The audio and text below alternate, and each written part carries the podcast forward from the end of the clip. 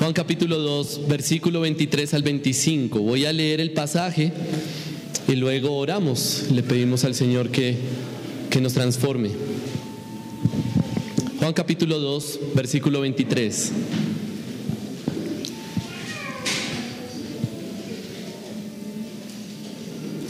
Eso es lo que dice la palabra de Dios.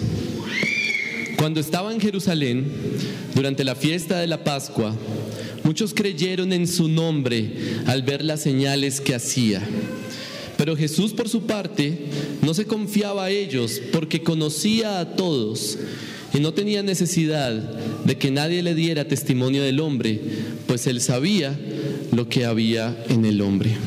Vamos a orar.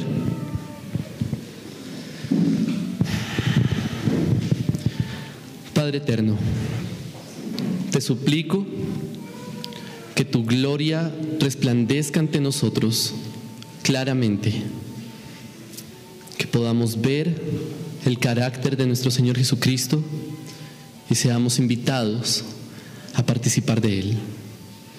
Te lo pido en el nombre de tu Hijo. Amén. Bien, el versículo, el versículo 23 y el pasaje de hoy comienza de una manera inquietante y espero que, que lo haya leído con atención porque ahí sucede algo que creo que todos al leerlo deberíamos como parar y preguntarnos, oh, oh, eh, ¿cómo así? Jesús, bueno, el apóstol Juan dice que Jesús está en Jerusalén, es el tiempo de la Pascua, y entonces muchos creyeron, muchos creyeron en él. Eso es como la parte optimista del pasaje. Y es como positivo. Bien, creyeron en Jesús. Pero ¿qué dice después? Pero Jesús no confiaba. Jesús no se fiaba de ellos. ¿Cómo así? O sea, ellos creyeron en Jesús, pero Jesús no está tan convencido de que esa fe es real. En otras palabras, este pasaje nos está mostrando una verdad inquietante que es que existe algo que se llama fe falsa. Y digo la palabra fe porque la palabra que usa Juan en el idioma original es fe. En nuestro idioma tenemos dos palabras que se pueden en ese sentido usar como sinónimo, fe y creer. Pero en el griego es solo una. Ahí dice pisteuo que viene de pistis, que es fe. En, en, el idioma del Nuevo Testamento no hay otra forma de decir creer, sino tener fe. Lo que está diciendo el versículo 23 es que ellos tuvieron fe en Jesús. Tuvieron fe en su nombre. Muchos tuvieron fe en él.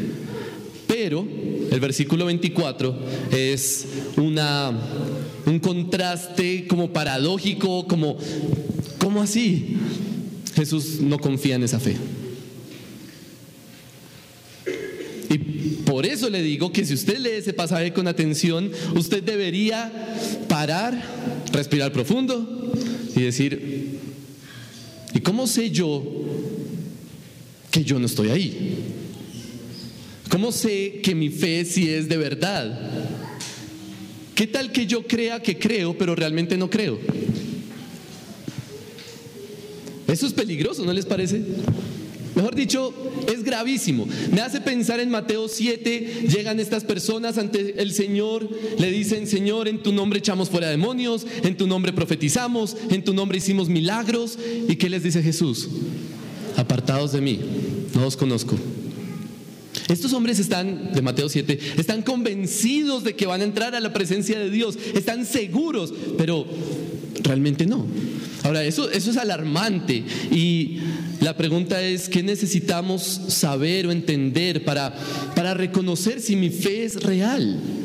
¿Qué es fe entonces? Y de hecho, el libro de Juan es tal vez el ah, libro en el Nuevo Testamento que más enfoca en ese tema. En el libro de Juan se habla de fe como más de 90 veces, se usa la palabra fe más de 90 veces. El segundo libro que más lo usa creo que es Lucas y lo usa como, como 20, 25, algo así. O sea, el punto es que la diferencia es abismal. Juan quiere hacernos entender qué es fe. Y este pasaje se enfoca en esa fe falsa. No es el único texto que habla así. Si usted lee Juan 8, sucede algo muy similar. Resulta que hay un pasaje, hay un versículo muy conocido de Juan 8, que es el versículo 44, pero unos versículos anteriores dice, y Jesús le hablaba a sus discípulos, a los que creyeron en él. Y el versículo 44 dice, Jesús le dice a ellos, ustedes son de su padre, el diablo. Y uno dice, pero ¿cómo así? Si creyeron en Él, ¿cómo, van a ser de su padre el diablo? Bueno, porque realmente no habían creído. Parecía que creían y creían que creían, pero no habían creído realmente. Entonces la pregunta es, ¿cómo identificamos una fe real? Y la verdad es que en este pasaje no lo vamos a desarrollar todo, pero hay algunas cosas aquí que son muy interesantes. La pregunta que quiero resolver es qué hay en esta escena que nos ayuda a entender por qué Jesús no se fiaba de la fe de ellos.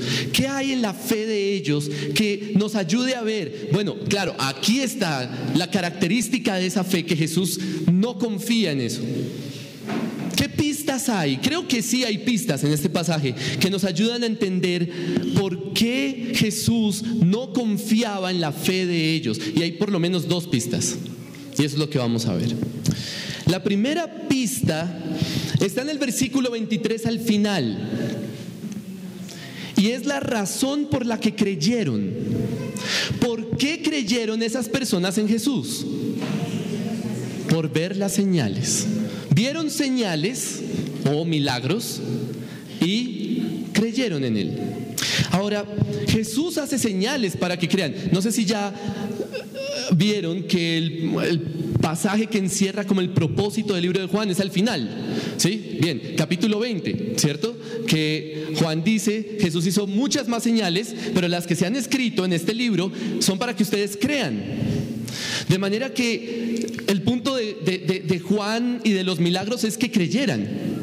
Pero al creer por señales hay un peligro. Creer por ver señales, por ver milagros, tiene cierto riesgo. ¿Cuál es ese riesgo? El riesgo es quedarse solo en las señales y perder de vista el objetivo de las señales.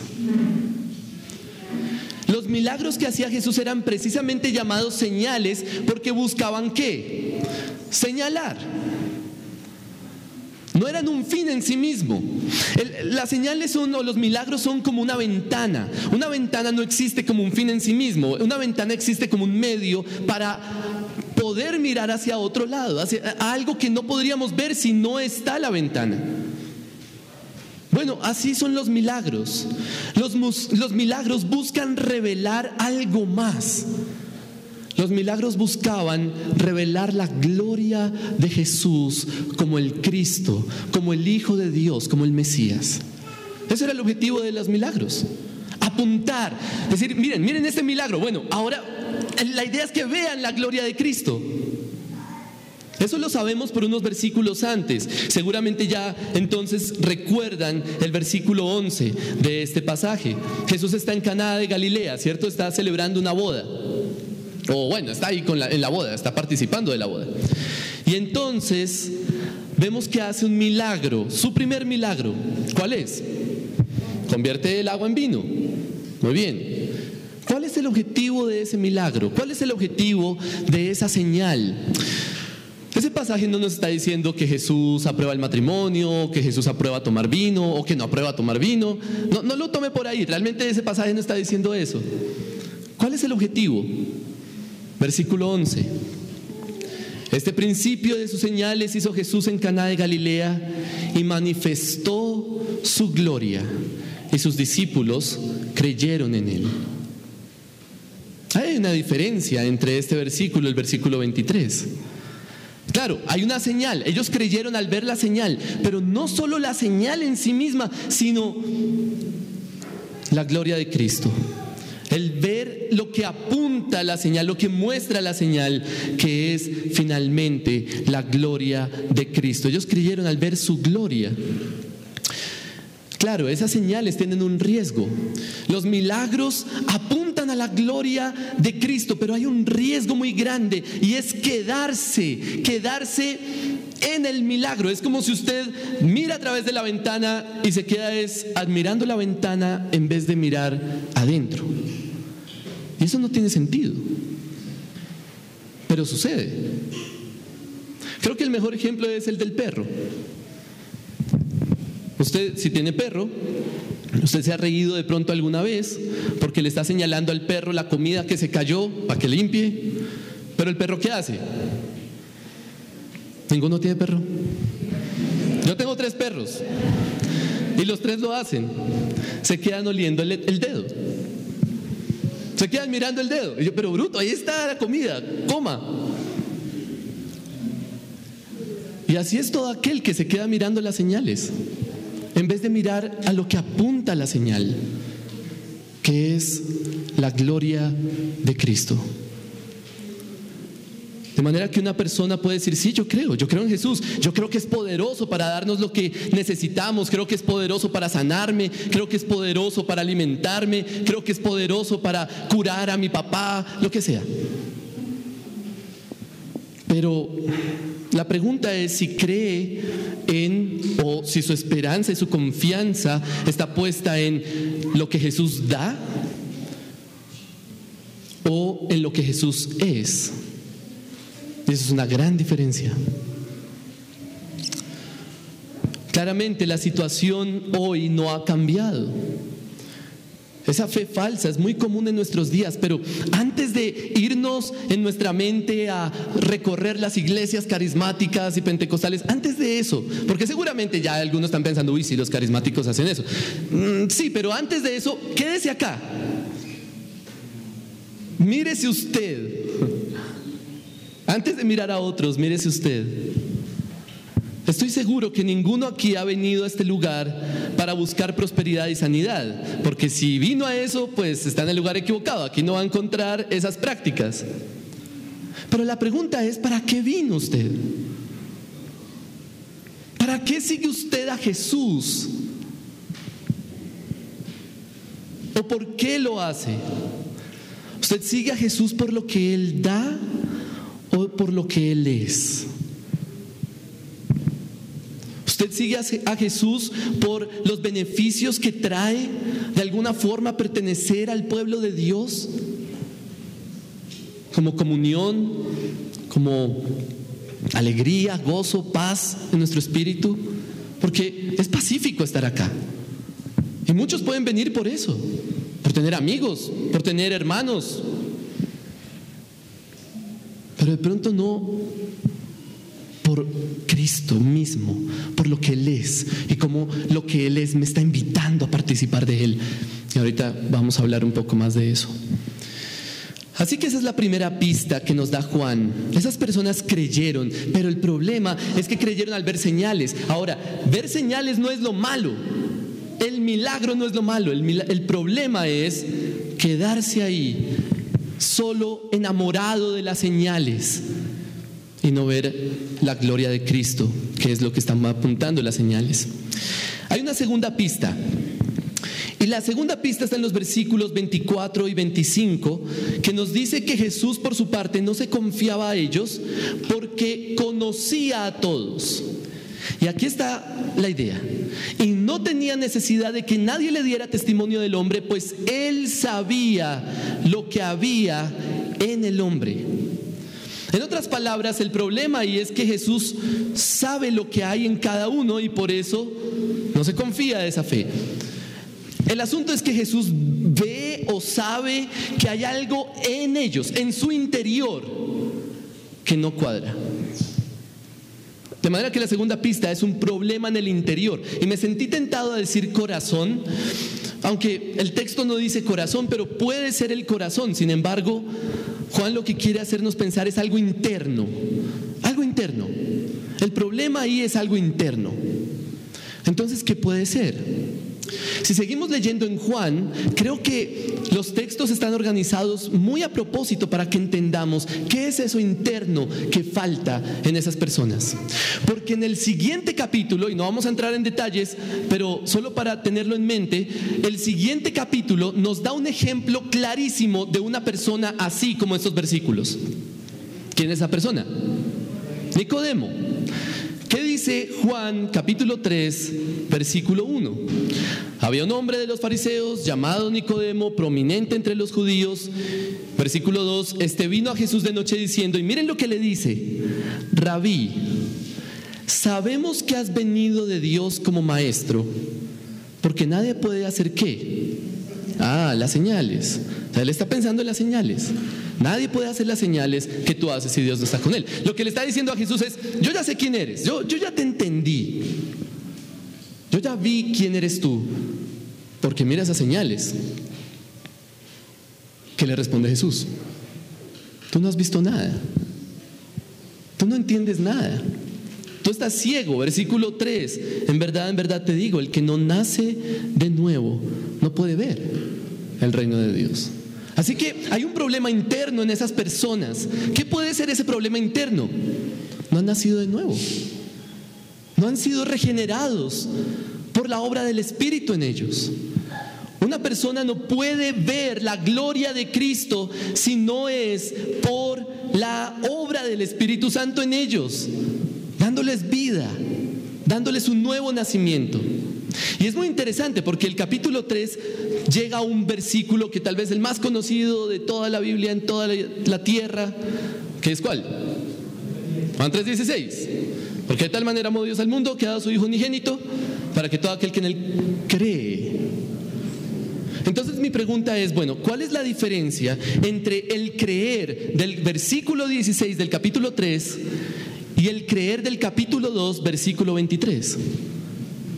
Porque son la misma palabra. El que cree en Él tendrá vida. Pero aquí dice que creyeron y no tenían vida. Y la diferencia está en el nuevo nacimiento. Solo el nuevo nacimiento produce una fe real. Solo nacer de nuevo produce una fe genuina que Jesús ve como una fe genuina, no una fe que Él no confía. De manera que es necesario nacer del Espíritu para poder ver la gloria de Cristo, ver el reino de Dios. El que no ha nacido de nuevo no puede creer. La fe finalmente es un efecto de, esa, de ese nuevo nacimiento. Entonces ya tenemos dos pistas de lo que es una fe real. Una fe real requiere el nuevo nacimiento y requiere ver la gloria de Cristo. Si no he nacido de nuevo, no puedo ver la gloria de Cristo porque soy ciego. El que no nace de nuevo no puede ver el reino de Dios. De manera que necesito nacer de nuevo para poder ver la gloria de Cristo. Eso es una fe genuina. Entonces yo podría decirle en este momento, bueno hermano, ¿usted cree?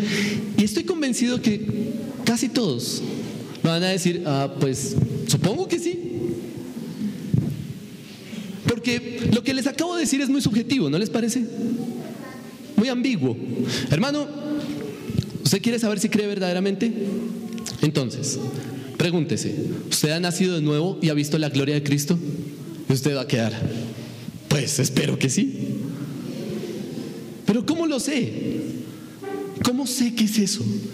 ¿Qué es eso de nacer de nuevo? ¿Y qué es eso de ver la gloria de Cristo? Esas son expresiones demasiado subjetivas a veces para nosotros que necesitamos un poco más de claridad. Yo quiero saber qué es eso. No me voy a meter en el nuevo nacimiento porque eso lo van a ver en los próximos domingos. Entonces, uh, estén muy pendientes y atentos en los próximos sermones porque ahí van a estudiar el nuevo nacimiento y qué es eso, qué significa eso realmente. Pero creo que podemos dedicarnos un momento a tratar de entender qué es eso de ver la gloria de Cristo. ¿Qué significa? ¿Cómo me como esa expresión? ¿Cómo, cómo experimento eso? ¿Cómo sé yo que he visto la gloria de Cristo? Voy a tratar de ser lo más claro. Estos son, estos son temas densos a veces que necesitamos como meditarlos y leer y todo esto, pero voy a tratar de ser lo más claro posible. Le pido que no, que, que, preste mucha atención a lo que viene porque de pronto nos perdemos, pero al final voy a tratar de, de resumirlo de una manera clara y concreta para que podamos salir de acá con una idea clara. Voy a apoyarme en lo que escribe un autor, el pastor John Piper, seguramente lo han leído, lo han escuchado, en un libro que se llama Dios es el Evangelio. En ese libro él explica bastante sobre este tema y hay una parte que me llama mucho la atención que nos puede ayudar. Recuerden que la pregunta es, ¿qué significa ver la gloria de Cristo? ¿Qué es eso? Él dice, por supuesto, hubo muchos que vieron a Jesús y no vieron la gloria de Dios. Eso es lo que estamos hablando precisamente. Vieron a un glotón y a un borracho. Vieron a Belcebú, el príncipe de los demonios. Vieron a un impostor. Viendo no vieron y oyendo no oyeron. Eso es lo que dicen los evangelios. La gloria de Dios en la vida y ministerio de Jesús no era la gloria cegadora que veremos cuando Él venga por segunda vez su rostro resplandeciendo como el sol. En otras palabras, ver la gloria de Dios no es como, ¡pum!, una imagen, luz, rayos, algo como Apocalipsis 4, o el resplandor de la transfiguración. No, ver la gloria de Cristo no es eso. Él no vino así en la primera venida. Y entonces aquí está la clave, escuche muy bien.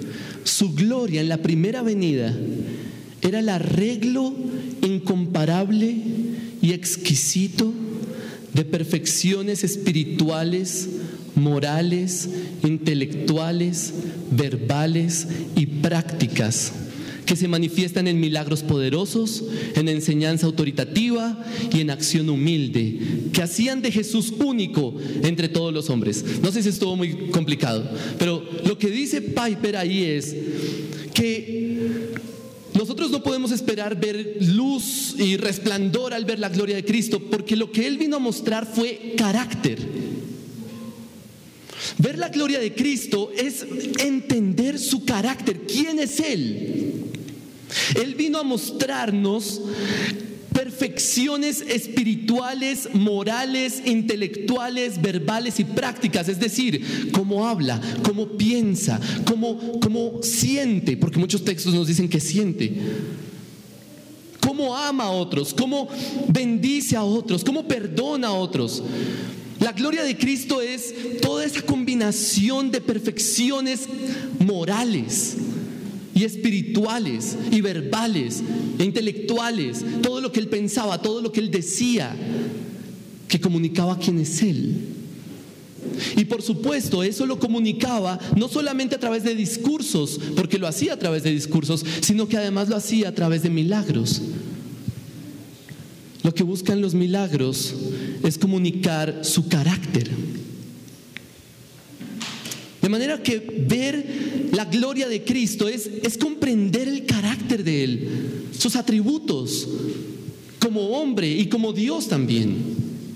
Hay un pasaje en Apocalipsis, capítulos, capítulo 5, en el que Juan ve toda esta ah, revelación de Dios. ¿Y cuál es el problema? El problema es que hay un libro, ¿cierto? Dios tiene un libro. No sé si ha leído ese pasaje. Si no lo ha leído, hermano, usted se ha perdido uno de los mejores textos de la Biblia. Apocalipsis 4 y 5, mejor dicho, es fascinante. Está Dios en su trono, tiene un libro en su mano. Juan no puede pasar, nadie puede pasar, porque ¿quién va a pasar entre tantos seres locos, cierto? Raros, hasta miedosos son. Entonces Juan llora porque nadie puede abrir el libro. Y un ángel le dice, tranquilo, no llores. Alguien viene. ¿Quién viene? El león. El león de la tribu de Judá. Él venció, él va a abrir el libro. Listo. Esperamos que aparezca un león. ¿Y qué aparece? Cordero. Como inmolado. Un cordero que parece débil, pero realmente no es débil porque tiene como siete cuernos y siete ojos y una cosa tremenda. Pero ¿qué tiene que ver un león con un cordero? Aparentemente nada. Uno es muy fuerte, el otro es muy débil. uno es muy valiente, el otro es como más manso. pero ambos son Jesús. El punto es que Jesús encierra en una sola persona todas las excelencias y perfecciones de carácter que nadie puede tener, mezcladas en una sola persona. Él es poderoso, pero al mismo tiempo es manso. Él es amoroso y misericordioso, pero también es veraz y justo. Y entender esas características de Cristo, eso es ver su gloria. Por eso es que Piper habla de ese arreglo exquisito incomparable de carácter, de atributos, de virtudes, que hacían de Jesús una persona única. Yo creo que hablar con Jesús en ese momento, en ese tiempo, era, tenía que ser una experiencia asombrosa. Ver a un hombre que cumplía todas esas características y escucharlo hablar y, y verlo hacer un milagro está comunicando quién es Él.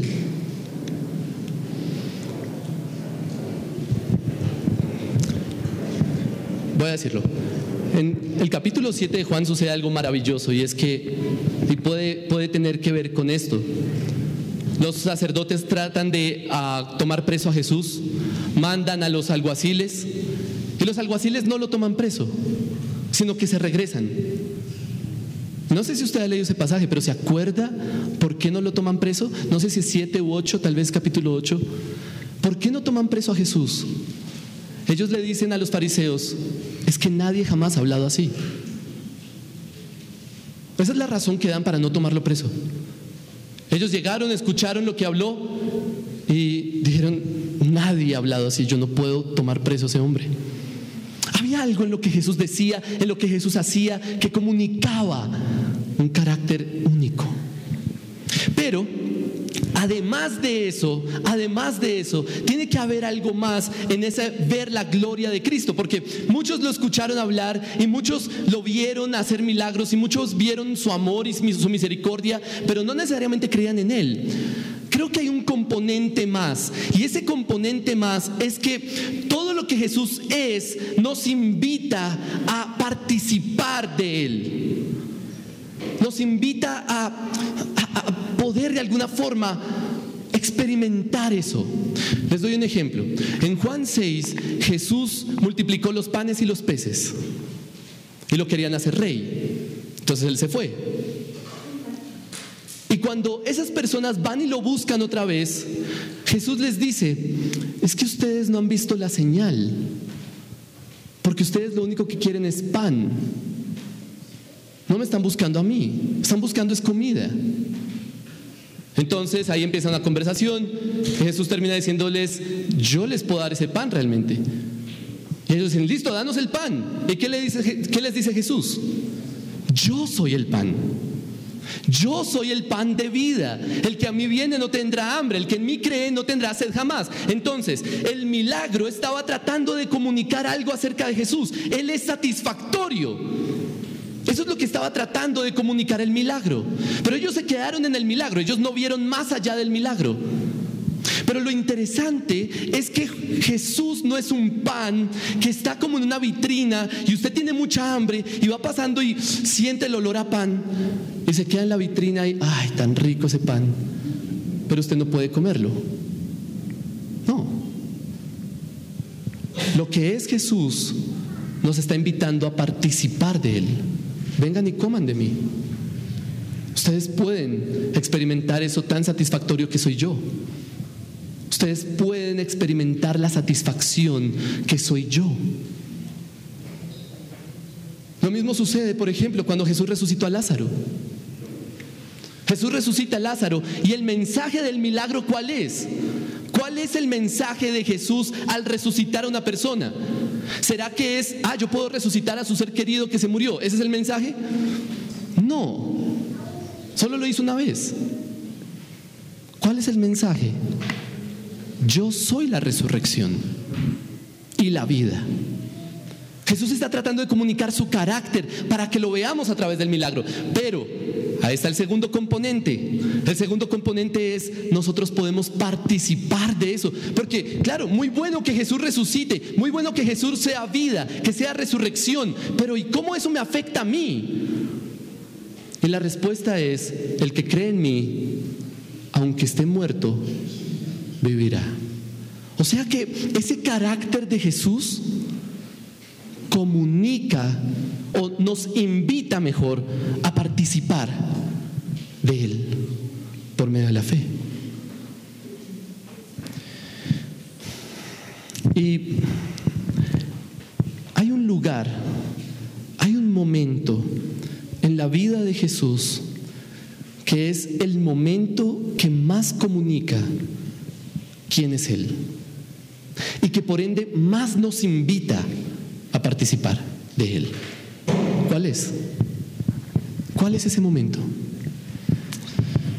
Piper escribe, el clímax de la gloria de la vida de Jesús en la tierra fue la forma en cómo terminó. Fue como si todos los colores del espectro oscuro de su gloria se unieran en el más hermoso atardecer del Viernes Santo con el Cristo crucificado, como el sol rojo ocultándose en el cielo.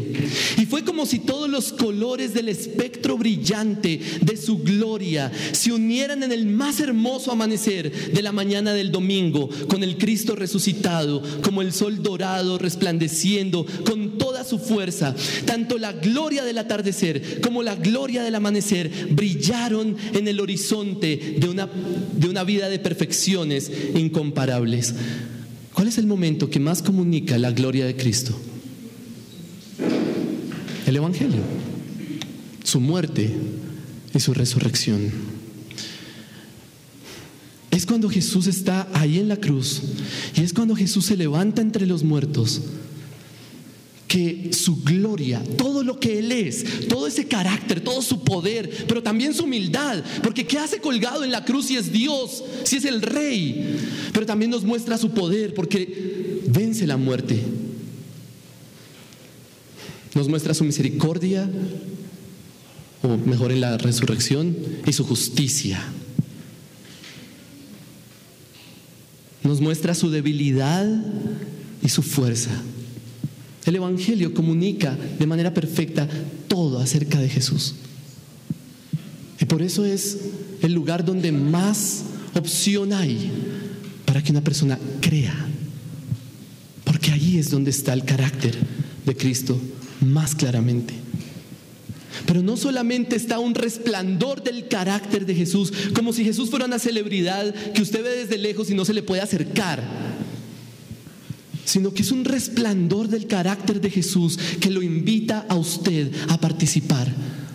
Sí, Jesús es justo, pero Él está invitando a participar de su justicia. Jesús es santo, pero no es santo como ahí lejos, sino que Él está diciendo, venga y prueben de esa santidad. Jesús es satisfactorio, es satisfacción en sí mismo, pero no es satisfacción como el pan en la vitrina, sino que nos está diciendo, vengan y coman de mí. De manera que, ¿qué es ver la gloria de Cristo? Y espero que ya hayamos comprendido un poco la idea. Voy a tratar de resumirla. Ver la gloria de Cristo, especialmente en el Evangelio, es entender la excelencia del carácter de Cristo, invitándome y atrayéndome a participar de Él, muriendo con Él y resucitando una nueva vida en Él. Ahora sí yo puedo preguntarle, hermano, ¿usted, usted, usted entiende quién es Jesús? ¿Usted ha comprendido el carácter de nuestro Señor? Sus perfecciones. Usted, usted lo ve a Él como, wow, es asombroso lo que Él es.